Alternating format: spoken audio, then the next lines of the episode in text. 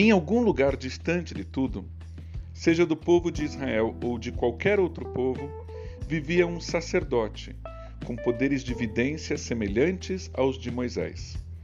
Seu nome? Bilam.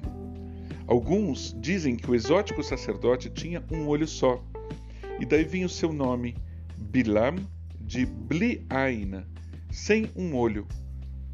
Outros interpretam Bliain como sem olhos, cego ao que acontece ao seu redor. Outros afirmam que o seu nome vem do hebraico Bliam, um sacerdote sem povo. Mas como pode existir um sacerdote sem um povo a quem se dirigir? Estranho, muito estranho. Seja como for, o misterioso Bilam tinha algo em comum com Moisés. Ele era capaz de dialogar e de se aconselhar com Deus. E assim como Moisés, Bilam também era tido por alguns como um homem humilde. Será? Vamos ver. Na peregrinação pelo deserto, o povo de Israel vinha de três combates vitoriosos. Aquela multidão agora se aproximava das terras de Moab, governadas pelo rei Balac. Com medo de ser atacado, o rei sabia que não havia como enfrentar Israel com armas convencionais. Era preciso encontrar alguém com a mesma envergadura espiritual de Moisés, mas com sinais invertidos. Contra a bênção de Moisés ter libertado um bando de ex-escravos e tê-los organizado em um povo, era preciso contratar um sacerdote sem povo, com uma visão de mundo unilateral, capaz de desorganizá-los e fazê-los regredir à condição de bando, para quem sabe escravizá-los de novo. Balac assediou Bilam e o pressionou como pôde para que ele amaldiçoasse Israel. O que ele não esperava era a capacidade de reflexão de Bilam.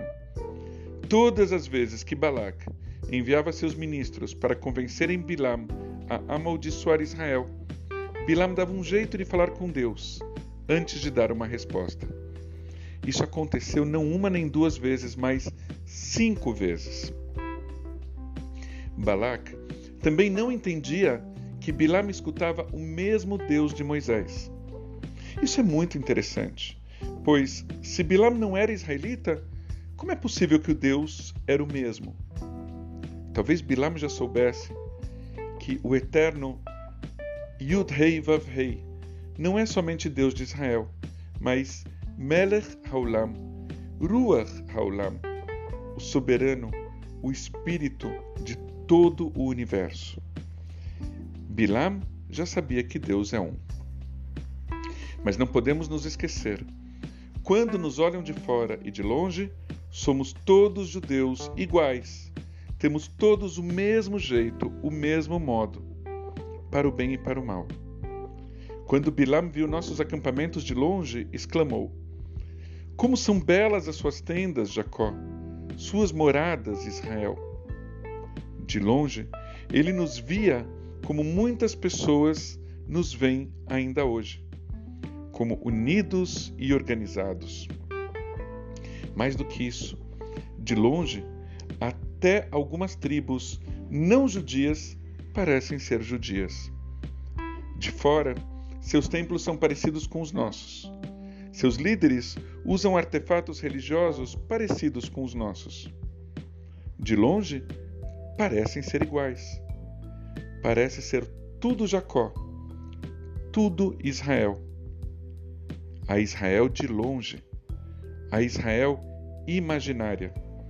Não é preciso ser muito inteligente, nem supersensível para entender que a Israel de longe a Israel imaginária é a Israel de mentirinha. Não é a Israel de perto. Não é a Israel real. Não é a Israel de verdade. Bilam não viu o que se passava de perto, dentro das nossas tendas, congregações, sinagogas, clubes, instituições, movimentos juvenis, escolas. Bilam não viu como cada família judia se relaciona entre si e com as outras famílias, porque se tivesse visto, perceberia uma beleza muito maior do que aquela que ele viu. A nossa diversidade. O judeu como ele é, e não como imaginam que ele é. Nós somos muitas tribos, sempre fomos. Hoje em dia, nossas tribos têm outros nomes. Nós somos reformistas, liberais, renewal, Chabad, sefaradis, ashkenazis, mizrahis, etíopes, abaiudaias, culturais, seculares, humanistas, judeus de esquerda, socialistas kibutzianos, judeus de direita, religiosos nacionalistas, conservadores, haredis. Uau! Se eu esqueci de alguém, por favor me perdoem. Todas as nossas tribos vivem em Israel e fora dela. Judeus e judias com todas as cores do arco-íris, em todo o seu arco de orientações políticas, sexuais e religiosas. Talvez com esta noção em mente, o profeta Miqueias, ou Micha, tenha afirmado como palavras de Deus para todos os seres humanos, independente de crença ou não crença religiosa, as seguintes palavras: Adam, ser da terra, pessoa, o que é bom e o que o eterno exige de você é haja com justiça e compaixão, e torne humilde o seu andar com Deus. De longe, como são boas as suas tendas, como são belas as suas moradas, Israel. De perto, o que é bom de verdade é agir com justiça e compaixão, manter-se discreto e humilde, sendo judeu ou não esta é a real receita do profeta Miqueias para estarmos mais perto de Deus.